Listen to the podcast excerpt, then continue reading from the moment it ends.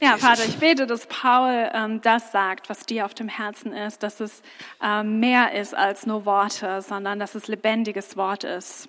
Amen. Amen. Seid barmherzig, wie auch euer Vater barmherzig ist. Standortbestimmung Teil 2. Vor 14 Tagen habe ich schon mal darüber gesprochen, wie wir draußen auf dem Hof waren. Äh, Thema Anderlecht, wenn man äh, irgendwo verloren geht unterwegs. Und ich habe gedacht, okay, damit bin ich noch nicht zu Ende. Ich will noch mal Standortbestimmung mit euch weitergehen und ich gehe mit euch ans Ende der Apostelgeschichte. Ganz kurz, da hat Paulus zwei Jahre in Rom in der Inhaftierung. Er hatte ein Spezialquartier. Er musste also nicht im letzten Loch die Gefangenschaft erleben, sondern er durfte äh, in, einem, in einer Wohnung sein. Aber zwei Jahre lang kamen Leute zu ihm, insbesondere die jüdische Bevölkerung, und er hat, so steht's geschrieben im, 24, im 28. Kapitel, mit Freimut das Wort Gottes, äh, das Reich Gottes ihnen dargelegt, die Größe vom Herrn Jesus. Und dann sind ganz viele von denen aufgestanden und sahen interessant, aber sie sind gegangen. Und äh, dann steht da plötzlich dieser Vers, mit Recht hat der Heilige Geist durch den Propheten Jesaja zu euren Vätern gesprochen, geht hin zu diesem Volk und sprich, mit den Ohren werden ihr es hören und nicht verstehen, mit den Augen werdet ihr es sehen und nicht erkennen. Denn das Herz dieses Volkes ist verfettet und mit ihren Ohren hören sie schwer und ihre Augen haben sie geschlossen, auf dass sie nicht sehen mit den Augen und hören mit den Ohren und verstehen mit dem Herzen und sich bekehren und ich sie heile. Dachte ich, wow, das ist mal wieder ein echter Hammer. Das ist ja ganz typisch, wenn man äh, predigt und es wird nicht gehört, dann ist die Sache halt so. Punkt. Aber dann dachte ich, bin ich vielleicht oder sind wir in Deutschland vielleicht in einem ähnlichen Boot? Also Standortbestimmung. Letzte Woche Samstag war ich in Slate, also jetzt hatten wir Anderlecht, jetzt kommt eine Slate-Predigt. Und da war das Vorbereitungstreffen für die Zeltstadt im nächsten Jahr. Die ganze Mitarbeiterschaft war da und äh, natürlich sollte das geistlich ganz tief starten mit einem Gottesdienst in der lutherischen Kirche. Nun waren wir hier im Heizungsbau beschäftigt. Das heißt, von morgens sieben bis abends spät bin ich hier rumgesprungen, um zu gucken, dass wir die Heizung kriegen, dass das lief. Und der Zeitpunkt rückte immer näher. Ich sollte ja die Eröffnungspredigt in der lutherischen Kirche halten. Und ich sage, Herr Jesus, ich habe keinen Kopf zu hören. Und schließlich dachte ich, okay, am Freitagabend haben wir ja noch mal Vorstandssitzung von der Helpstiftung und die fängt immer mit einer Andacht an und die macht der Jörg Gerasch äh, und was der für einen Predigtext nimmt oder für einen Andachttext, den nehme ich für die Predigt. So wie wir da manchmal sind, so abkupfern hilft ja nichts. Besser wie nichts, habe ich gedacht. Bis ich dann hörte, was er vorgelesen hat dann dachte ich, okay, warum habe ich mit dem Herrn so einen Deal gemacht, dass ich gesagt habe, ich nehme das, was, was er predigt. Ich lese euch das vor, weil das wäre jetzt eigentlich mein Predigtext. Weil der hat dann in Slade und auf der Rückreise von Slade sehr zu meinem Herzen gesprochen. Standortbestimmung für die Gemeinde hier, für die Gemeinde in Deutschland und vielleicht auch, nee, ganz sicher auch für Paul. Ich lese mit euch den Text aus Markus 11, Vers 12 bis 26. In der Regel liest man hier nur immer ein Teil. Ich fange an. Und am nächsten Tag, als sie von Bethanien weggingen, hungerte ihn, also Jesus. Und er sah einen Feigenbaum von ferne, der Blätter hatte. Da ging er hin, ob er etwas darauf fände. Und als er zu ihm kam, fand er nichts als Blätter, denn es war nicht die Zeit für Feigen. Da antwortete Jesus und sprach zu ihm, nun esse niemand mehr eine Frucht von dir in Ewigkeit. Und seine Jünger hörten das. Na, danke für diesen Text, ja. Nie habe ich darüber gepredigt. Und im Internet habe ich auch nichts so Schnelles dazu gefunden. Aber es geht ja noch weiter. Und sie kamen nach Jerusalem und Jesus ging in den Tempel und fing an, hinauszutreiben, die Verkäufer und Käufer im Tempel und die Tische der Geldwechsler und die Städte der Tauben, Stände der Taubenhändler stieß er um und ließ nicht zu, dass jemand etwas durch den Tempel trüge. Und er lehrte und sprach zu ihnen, steht nicht geschrieben, mein Haus wird ein Bethaus heißen für alle Völker, ihr aber habt eine Räuberhöhle daraus gemacht. Und es kam vor die hohen Priester und Schriftgelehrten und sie trachteten danach, wie sie ihn umbrächten. Sie führten sich Sie fürchteten sich nämlich vor ihm, denn alles Volk verwunderte sich über seine Lehre. Und am Abend gingen sie hinaus vor die Stadt. Und als sie am Morgen an dem Feigenbaum vorbeigingen, sahen sie, dass er verdorrt war bis zur Wurzel. Und Petrus erinnerte sich und sprach zu ihm, Rabbi, sieh, der Feigenbaum, den du verflucht hast, ist verdorrt. Und Jesus antwortete und sprach zu ihnen, habt Glauben an Gott. Wahrlich, ich sage euch, wer zu diesem Berg spräche, hebe dich und wirf dich ins Meer und zweifelt nicht in seinem Herzen, sondern glaubt, dass es geschehen würde, was er sagt, so wird es ihm geschehen. Darum sage ich euch, alles, was ihr betet und bittet, glaubt nur, dass ihr es empfangt, so wird es euch zuteil werden. Und wenn ihr steht und betet, so vergebt, wenn ihr etwas gegen jemanden habt, damit auch euer Vater im Himmel euch vergebe eure Übertretungen. Soweit der Text, der mich dann ins Schleudern gebracht hat. Aber so wie ich bin, habe ich gedacht, es lässt sich ja alles relativ einfach erklären. Wir fangen mal an. Äh, Bethanien. Das war nicht das Bethanien, wo äh, Lazarus von den Toten auferweckt war, sondern das war das Bethanien, wo Jesus in den Himmel emporgehoben wurde vor den Toren der Stadt, wenige Meter vor den Toren Stadt von Jerusalem lag das da und äh, das war das, wo der Talmud sagt, da wurden die Feigen sowieso nie reif. Und das war das, wenn man Corona hatte und musste dann zum Gesundheitsamt und war geheilt, dann mussten wir dahin, da waren die Wasserpassins für die Aussätzigen, damit die dann zu den Priestern gehen konnten und wieder in die Gesellschaft kamen. Also ein Schattenreich vor den Toren von Jerusalem. Da geht Jesus so auf den Weg und dann sieht er von ferne diesen Feigenbaum. Und dieser Feigenbaum, da lohnt sich mal eine Bibelarbeit drüber zu machen, die Konkordanz rauszuholen oder das Computerprogramm, um mal über Feigenbäume nachzudenken. Die sind nämlich in der Bibel ganz besonders wichtig. Wir lesen das zum Beispiel Nathanael, wie der berufen wurde, der Apostel. Da sagt Jesus zu ihm, ich sah dich unter dem Feigenbaum. Und Nathanael war absolut von den Socken und sagt, wieso? Da habe ich doch vor kurzem gar nicht gesessen. Aber der Feigenbaum war das Nationalsymbol für das Judentum und für den Bund, den Gott mit den Juden gemacht hat.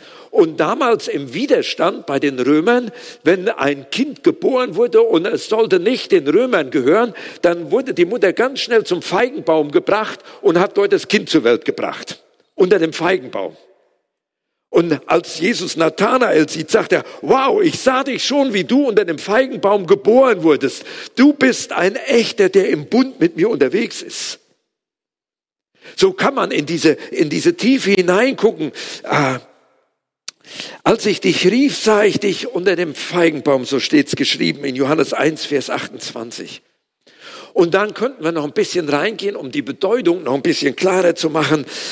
Ah, wo in Jesaja steht, denn jeden, der nach meinem Namen benannt ist, habe ich zu meiner Ehre erschaffen, geformt und gemacht.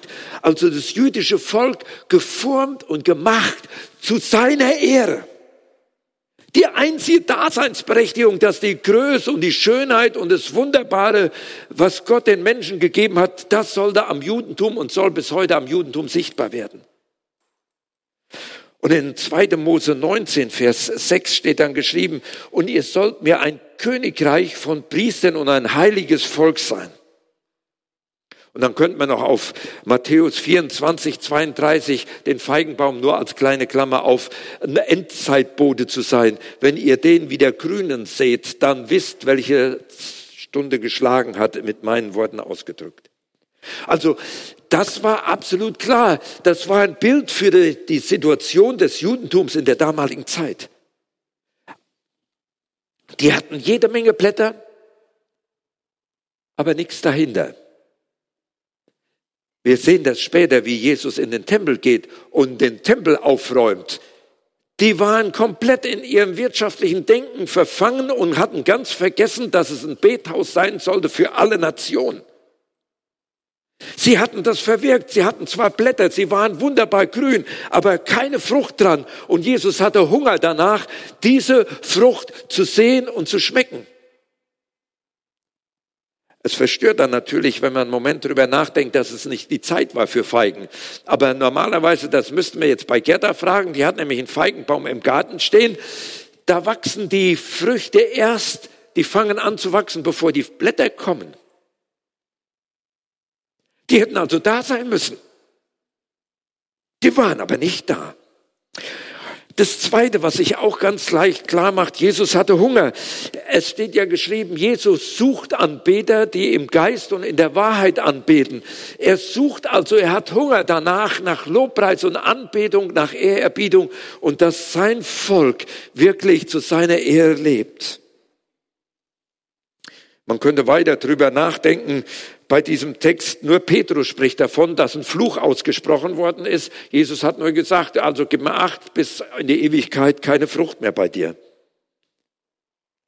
Also, das passt ja wunderbar in die Geschichte des Volkes Israel nach der Kreuzigung vom Herrn Jesus. Zack, fertig. Das war relativ einfach, aber dann wurde mir klar, wir sind ja aufgepfropft auf den Baum. Das trifft uns ja genauso. Denn für uns steht Jesaja 43, denn jeden, der nach meinem Namen benannt ist, Christen, ja, Christen sind wir ja hoffentlich, habe ich zu meiner Ehre erschaffen, geformt und gemacht. Deine Daseinsberechtigung als Christ ist, wenn du wirklich Christ genannt sein willst, ist das Einzigste nicht, was du leistest, sondern was du bist, dass du zur Ehre Gottes lebst. Und dann, du sollst mir ein Königreich, Gemeinde, Begegnungskirche von Priestern und ein heiliges Volk sein. Sag ich, naja, das Handtuch hängt hoch. Und dann sehe ich in meinem Geist, wie der Herr Jesus rumgeht durch die Begegnungskirche und sagt, ich sehe eine Menge Grünzeugs. Aber die Frage ist, finde ich auch Früchte? Habe ich hier ein heiliges Königtum von Priestern, die in der Fürbitte einstehen, beispielsweise für die Wahl? Dass Corona wieder verschwindet? Das, das, das. Jetzt können Sie ganz viel da rein interpretieren. Ich habe gedacht, wow, wenn Jesus jetzt wirklich hier durchging und nur mal an der Frucht des Geistes nach Galater 5, 22 hinsehen würde und würde sagen, okay, die Frucht des Geistes ist Liebe, Freude, Oh, Birol, vorhin haben wir noch herzhaft gelacht, wa? Das finde ich ja schon stark. Mitten in dieser Zeit können wir noch lachen und uns freuen darüber, dass Gott uns zusammengestellt hat in einen Gang, in einen, ja, Friede, das wird schon ein bisschen schwieriger, nicht? Geduld, Freundlichkeit, Güte und Treue. Was für Dinge, wenn Jesus hier durchgehen würde und hätte Hunger, könnte er diese Früchte bei uns entdecken. In diesen Tagen, ich sag's mal so ein bisschen provokativ, wird sehr viel drüber nachgedacht, ob auch in christlichen Gemeinden die zwei oder die drei G-Riegel greifen müsste. Im Schwabenland führen einige Gemeinden das jetzt ein. Liebe, Freundlichkeit, Geduld. Wie gehe ich mit Leuten um, die anders denken wie ich? Die vielleicht Querdenker sind. Wie gehe ich damit um? Die Frage ist, wenn wir mal diskutieren würden heute, wen hast du gewählt? Könnten wir dann noch in Liebe miteinander zusammensitzen? Ich sag mal nur die Extreme. Dann sitzt vielleicht einer da, ich habe aus tiefer Überzeugung AfD gewählt. Und da sitzt einer daneben, nee, ich bin für die Linken. Und dazwischen haben wir das ganze andere auch. Ich kann mich dran erinnern, vor langen Jahren, wie ich einen Hauskreis hatte, da waren die Grünen noch die, die im Bundestag äh, Pullover gestrickt haben. Und dann hatten wir einen Fanatiker bei uns im Hauskreis, der war äh, für die grüne Partei. Und ich habe gedacht, also ich will keine Leute, die Pullis im Bundestag stricken. ja, versteht ihr? Und ich weiß, wie wir aneinander geraten sind in der politischen Debatte. Und eigentlich ist es ja, wo ist die Frucht des Geistes? Dass ich noch hinhören kann, ohne dem anderen mein Argument unterzujubeln. Ich habe gedacht, okay, das ist schon so eine Sache für sich. Wie sieht es aus? Aber dann wurde es ganz persönlich und dann kam die Frage in meine Richtung. Das kam erst nach der Nachhausefahrt, nachdem ich gepredigt hatte. Sagt Paul, wie sieht das denn bei dir aus? Viele grüne Fläche, äh, Blätter, aber sonst eine Steine. Das ist eine interessante Frage. Wenn Jesus jetzt käme und würde bei dir gucken, er sieht dich von ferne und sagt, hey Mann, das sieht ja absolut fantastisch aus, aber was bist du für eine Marke? Und er guckt dann dahinter, das macht er sowieso. Bist du wie Schnittlauch? Außen grün, aber innen hohl. Verstehst du? Und wenn du dann noch in der Gemeinde bist, trittst du in Büscheln auf. Ja, verstehst du? Das, das wäre dieser, dieser klassische Zusammenhang. Und da wurde mir wieder klar, Jesus sucht keine Blätter, sondern er sucht Frucht.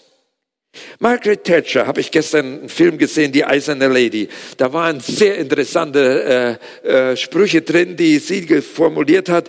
Das, die sagte zum Beispiel, ging es vor Zeiten darum, etwas zu tun, geht es heute nur noch darum, jemand zu sein. Und ich dachte, das passt in diese Geschichte rein. Also wir sehen, Jesus sucht nach Frucht. Und jeder, der ein bisschen zugehört hat und ein bisschen weiter nachdenkt, der weiß also, ah, nicht nur bei den Politikern ist zwischen Sein und Schein oft eine große Differenz. Und die Presse, die jagt ja immer und guckt noch, was dahinter ist. Ja, ne? Maskendeal oder Abschreiben oder was auch immer, egal wie, oder Spenden, die hin und her geschoben werden.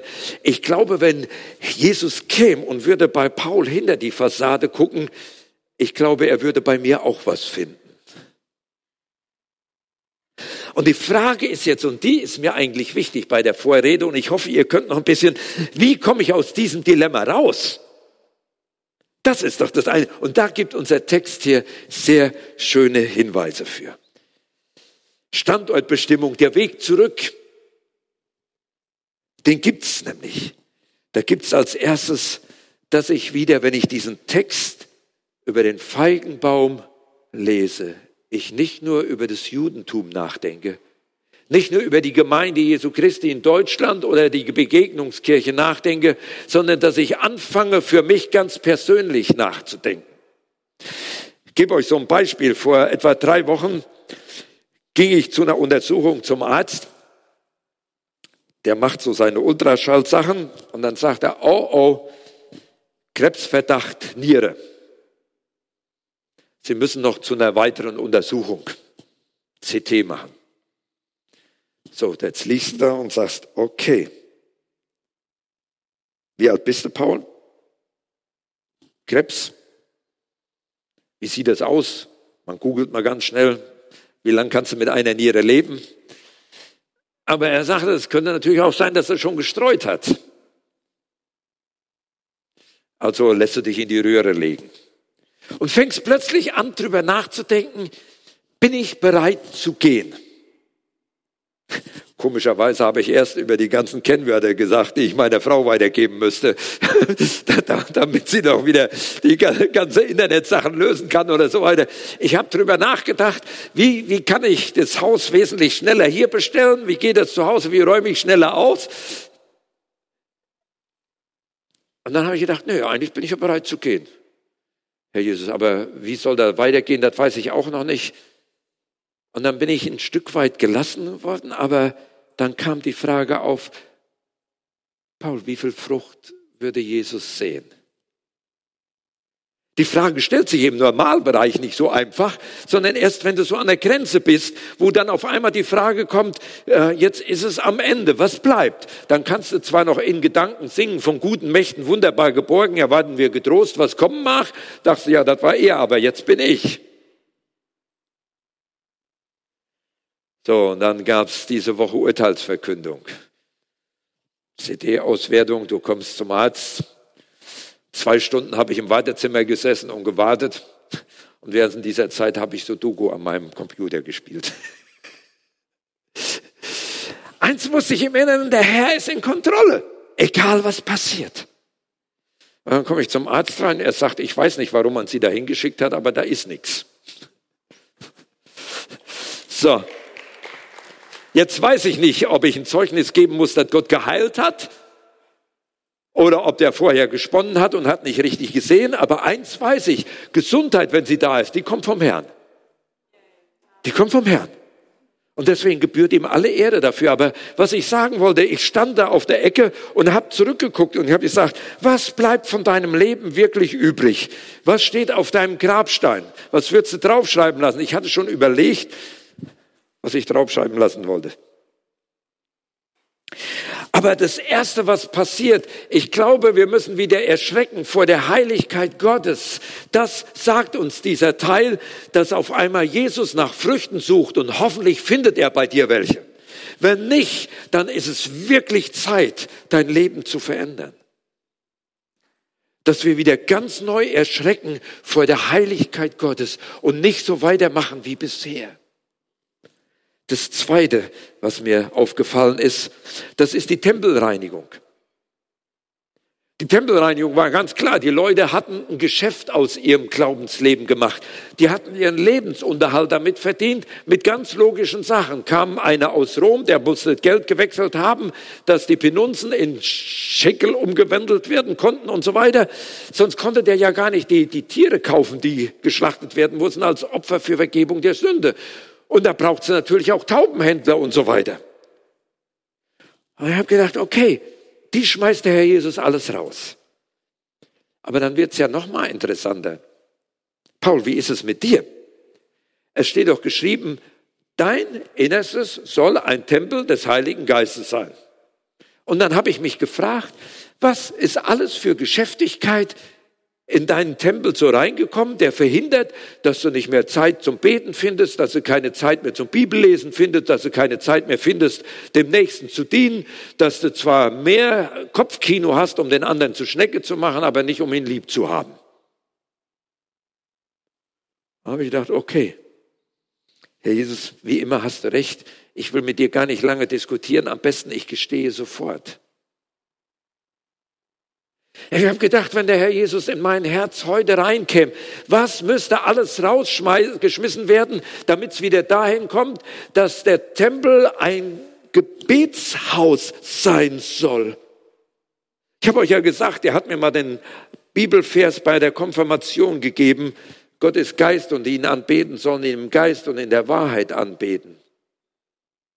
Wo ist das noch bei dir, Paul? Diese Frage, die muss ich stellen und was muss ich gegebenenfalls wirklich rausschmeißen, von Jesus rausschmeißen lassen, gar nicht lange warten. Ach, auf meiner Fahrt dahin, Herr Jesus,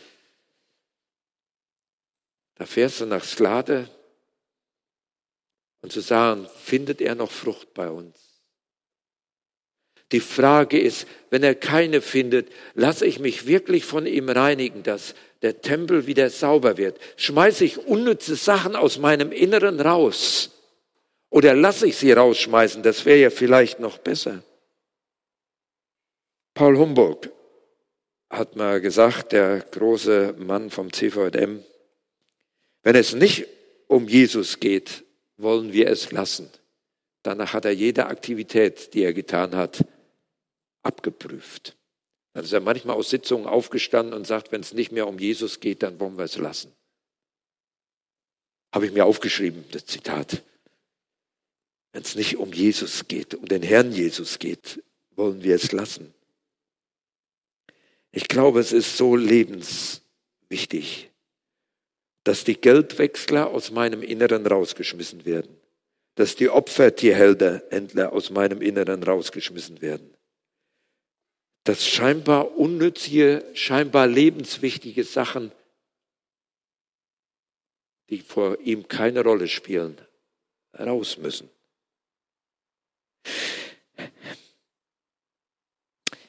Ich kann mich daran erinnern, vor langen Jahren, da hatten wir im Glänzefahrt eine Hochzeit.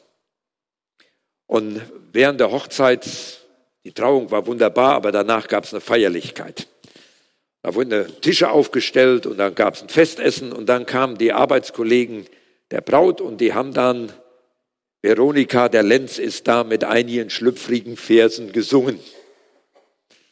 Ich war damals gerade noch auf dem, äh, auf, äh, auf einem Männer, Männer, Männertag gewesen, hatte gepredigt. Ich hatte die Trauung nicht mitgemacht, die hatte Gerhard Holdinghausen noch gemacht. Ich kam jetzt zur Feier raus und dann stürzte mir ein Verantwortlicher der Gemeinde entgegen und sagte, Sie haben eine Räuberhöhle aus dem Tempel des Herrn gemacht. Ich habe gesagt, sofort wieder rein. Der Tempel steht in Jerusalem, wenn überhaupt. Wir haben nie so viel Heiden in unserem, unserem Haus gehabt wie jetzt. Jetzt gilt es darum, ein Zeugnis für die Liebe und die Güte Gottes zu sein. Und diesen Valencia, das, schenken wir uns. Am Ende hat dann meine Tochter ein Lied gesungen auf Englisch. Das war reichlich weltlich geprägt. Aber bei der ältesten Sitzung, die wir einen Monat später hatten, da wurde das nochmal aufs Tablett geholt, dass man Valencia nicht singen konnte in so einer Sache im heiligen Tempel. Und dann sagte er, aber Paul, als deine Tochter gesungen hat, da kam die Salbung. Dann habe ich ihm die Übersetzung geliefert. Versteht, versteht ihr? Das ist manchmal komisch, aber der Tempel ist hier. Der Tempel ist hier. Ihr seid der Tempel des Heiligen Geistes und das soll ein Gebetshaus sein. Und hier müssen wir vor Gott stehen und sagen, findet er nur Blätter oder findet er wirklich Leben bei dir? Und müssen vielleicht Tische des Geldwechslers umgeschmissen werden, der Taubenhändler rausgeschmissen werden. Ich glaube, die Standortbestimmung heißt, der Weg zurück heißt, das muss wieder ein Tempel des Heiligen Geistes werden. Habt ihr noch den, den dritten Teil? Ja, darf ich noch? Ja? Können ihr noch? Okay, okay. Ich bin gerade so richtig in Fahrt. Ich habe überlegt, eigentlich bräuchte ich da eine extra Variante noch daher. Aber gehen wir noch ein Stückchen weiter. Jetzt kam, dann kam noch der Herzensglaube. Ihr habt das noch im Bild. Erst der Feigenbaum, dann das Rausschmeißen und dann stellt Petrus fest, wow, dein, dein Wort hat ja wirklich Vollmacht und dann macht Jesus eine Lehre daraus. Das ist ganz wichtig, dass wir den ganzen Zusammenhang wirklich dahin kriegen. Dann muss der Zusammenhang dahinterher und er geht darum, dass wir Glauben haben und im Gebet Dinge ins Dasein sprechen, dass sich selbst Berge versetzen. Ich weiß ja nicht, wie es euch geht, aber glaubt ihr, dass äh, Gott Himmel und Erde gemacht hat, dass er so viel Kraft hat? Sagt er, Amen. Glaubt ihr, dass Leute aus dem Rollstuhl aufstehen können, weil Gott heute noch heilt? Amen, sagt er. Glaubt ihr, dass äh, Jesus Dämonen austreiben kann, auch heute noch? Sagt jeder Amen. Da sind wir alle gut unterwegs. Aber ich denke, dieses Wissen hier oben, dass er das kann, bringt noch niemanden aus dem Rollstuhl und bringt noch nie einen Dämon von A nach B. Und bringt auch noch nicht, dass sich der Watzmann vielleicht auf die Zugspitze begibt. Oder umgekehrt. Versteht ihr? Das sind auf einmal ganz komische Sachen. Äh, es gab eine lange Zeit Bewegung und die ist heute auch noch von Kenneth Hagen, dass sich Dinge ins Dasein sprechen muss. Ich bin dafür, dass wir Bibelverse zitieren, aber nur weil du Bibelverse auswendig gelernt hast, passiert noch nicht das Wunder vor deinen Augen. Und du kannst dir das manchmal sagen bis zur Bewusstseinstrübung. Es gibt so ein Buch, der fromme Chaot. Einige kennen das noch, die früher das gelesen hat von Adrian Plass. Und da sitzt ein junger Mann, der hat diese Glaubenstheorie verinnerlicht und hat sich morgens, weil er das üben will, eine Büroklammer auf den Schreibtisch gelegt und dann gebietet er der Büroklammer von A nach B zu gehen. Im Namen Jesu, ich befehle dir. Der wollte befehlen, dass Leute auch geheilt werden und so weiter. Und dann war er nachher absolut frustriert, dass die Büroklammer da immer noch liegen blieb. So sind wir Christen normal gepolt. Aber wenn Jesus von diesem Glauben spricht, der Berge versetzt, dann hat das was mit dem Herzensglauben zu tun. dass der Herr Jesus dir was ganz tief ins Herz hineingibt und du weißt, es wird geschehen und dann sprichst du das ins Dasein. Nicht, weil du es nur für möglich hältst, das reicht nicht aus. Oder nur, weil es da geschrieben steht, reicht nicht aus. Es muss ein Herzensglauben da sein. Das veranschaulicht der Herr Jesus an diesem Beispiel vom Feigenbaum, vom äh, Austreiben aus dem Tempel der Händler, vom Umschubsen der, der Wechselgelder. Er sagt, wisst ihr, ihr braucht diesen Herzensglauben, den nur Gott geben kann. Steht vor Gott, dass ihr diesen Glauben bekommt, dann könnt ihr zu dem Berg sagen, wirf dich ins Meer und es wird geschehen. Und wenn man daraufhin mal die Bibel untersucht, dann ist es so ganz einfach, dass zum Beispiel David betet, schaffe in mir Gott ein reines Herz und gib mir einen neuen gewissen Geist. Merkte ich, ich glaube ganz viel, dass Gott ganz viel tun kann. Ich glaube das und ich verkündige das. Und manchmal äh, verrenne ich mich, dass das auch jetzt sofort geschieht und Gott hat gesagt, nee, jetzt nicht. Aber die Frage ist, sind wir noch bereit zu warten, dass Gott uns ins Herz was reinlegen kann, dass es geschieht? Dass du weißt, es geschieht. Dass du weißt, es geschieht. Und dass du dann eben auftrittst und sagst, ich hab's vom Herrn empfangen und sprichst es und es kommt ins Dasein. Ich würde mir so sehr wünschen, dass wir Gott fragen, was Heilung angeht, was Weisheit angeht, was die Verherrlichung seines Namens angeht, dass wir wieder anfangen, stille zu werden. Aber es fängt damit an, dass er bei uns vorbeigeht und sagt, ich habe Hunger, ich möchte Früchte sehen. Welche Früchte möchtest du an deinem Baum haben, die ihn ehrt? Ich glaube, es ehrt ihn mehr denn je, wenn du ein Anbeter bist. Das kann oft tiefer gehen, als wenn jemand aus dem Rollstuhl aussteigt. Solange das nicht in deinem Herzen geboren ist, wird es nicht geschehen. Ich mache euch Mut, darüber nachzudenken, über den Herzensglauben. Nicht für das, was du für wahr hältst, sondern über Herzensglauben. Das sind zwei sehr unterschiedliche Dinge. Und dann gibt es das Letzte. Das ist ganz einfach. Muss ich nichts zu sagen, nicht? Wenn du so kommst und willst beten und hast was gegen jemanden, dann komm und vergib. Vergib uns unsere Schuld, wie auch wir. Aber es fängt an, dass Jesus vorbeigeht und sieht einen Feigenbaum. Er sieht dich. Und ich komme nochmal zurück. Sieht er nur grüne Blätter oder sieht er Früchte? Kann er an dir satt werden? Er hat Hunger, er sucht nach Menschen, die ihm im Geist und in der Wahrheit anbeten. Er will sogar helfen, dass du Dinge rausschmeißt aus deinem Leben. Dinge, die die Frucht ersticken. Er kommt rein und sagt, es soll ein Gebetshaus sein. Ich möchte dich heute fragen, ob du wieder auf dem Weg bist, ein Anbeter zu sein. Das heißt nicht nur hier vorne, sondern da, am Montag. Es ist ein Unterschied, ob du aufstehst und rausguckst und sagst, scheiß Wetter, oder ob du sagst, Gott ist gut.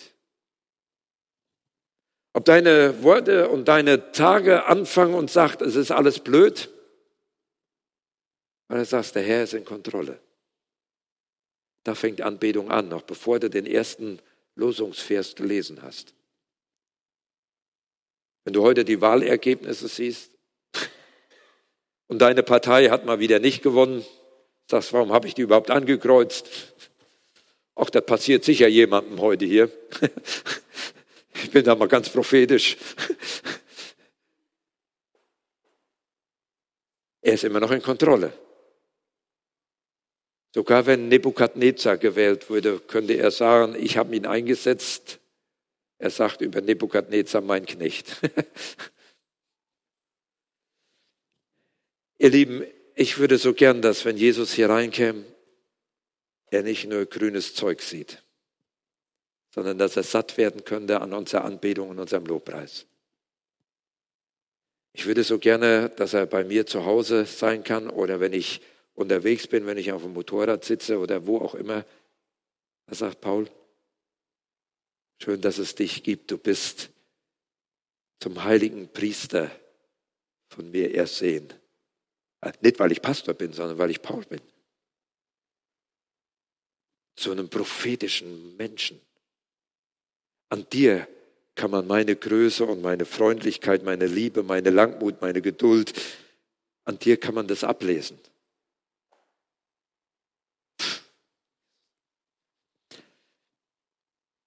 Thomas hat mir so ein Bild geschickt von so einem entlaubten Baum, nachdem Jesus gesprochen hat. Da hängt noch ein paar Blätter rum als abschreckendes Beispiel. Aber ich habe mich entschieden. Ich will das nicht sein. Und ich schließe damit ab. Als Pastor Wilhelm Busch zu seinem Vater, der Pfarrer in Frankfurt war, erst in der Nähe von Wuppertal, dann in Frankfurt. Sein Vater hat als Pfarrer dort eine große, lebendige Gemeinde aufgebaut. Und mit 53 Jahren, wenn ich das richtig behalten hatte, wurde er in die Ewigkeit abgerufen. Und Wilhelm Busch fährt nach Frankfurt, sitzt äh, am Sterbebett seines Vaters und sagt, Papa, schau doch mal, was Gott durch dich alles getan hat. Du hast hier in Frankfurt eine lebendige Gemeinde aufgebaut, die lebt. Du hast gewirkt, das waren segensreiche Jahre. Und wenn ich das richtig frei mit meinen Worten übersetze, dann hat der Vater ihn unterbrochen und hat gesagt, wenn ich nicht unter der Gnade Jesu stehen würde, dann hätte ich keine Chance. Und deswegen möchte ich uns jetzt einladen innerlichen Check zu machen, ob du mehr Grünzeugs und weniger Früchte hast.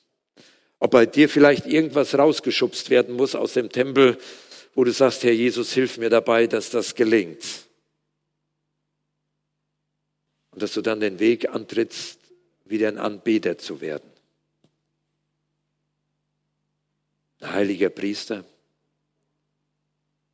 Und das Herzensglauben bei dir wachsen kann. Ich möchte, dass wir im Moment einfach stille sind vor Gott.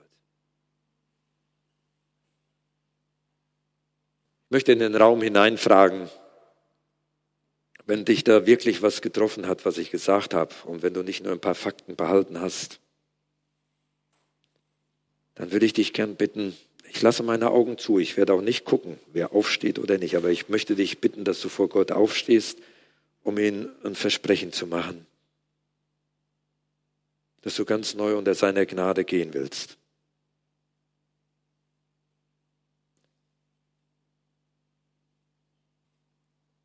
Herr Jesus, Standortbestimmung. Nicht nur das, was du in den letzten Tagen in mein Herz gelegt hast, dass ich sah, nichts habe ich zu bringen, alles Herr bist du.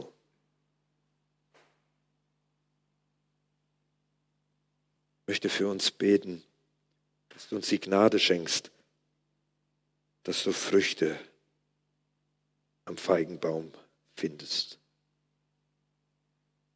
Möchte beten, dass du uns hilfst, dass Dinge rausgeschmissen werden können, die das Gebetshaus zur Räuberhöhle machen.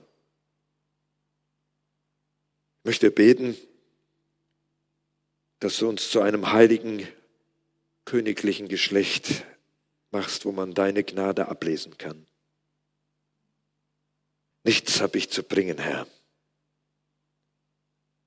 Alles, Herr, bist du. Ich bete, dass du uns vergibst, da wo wir Tauben vertickt haben und Geld gewechselt haben in unserem Inneren. Unsere Maßstäbe verschoben wurden. Da wo mehr Sein wie Schein wie Sein war, dass du uns vergibst. Ich bete, dass du uns ganz neu in deine Heiligung mit hineinnimmst.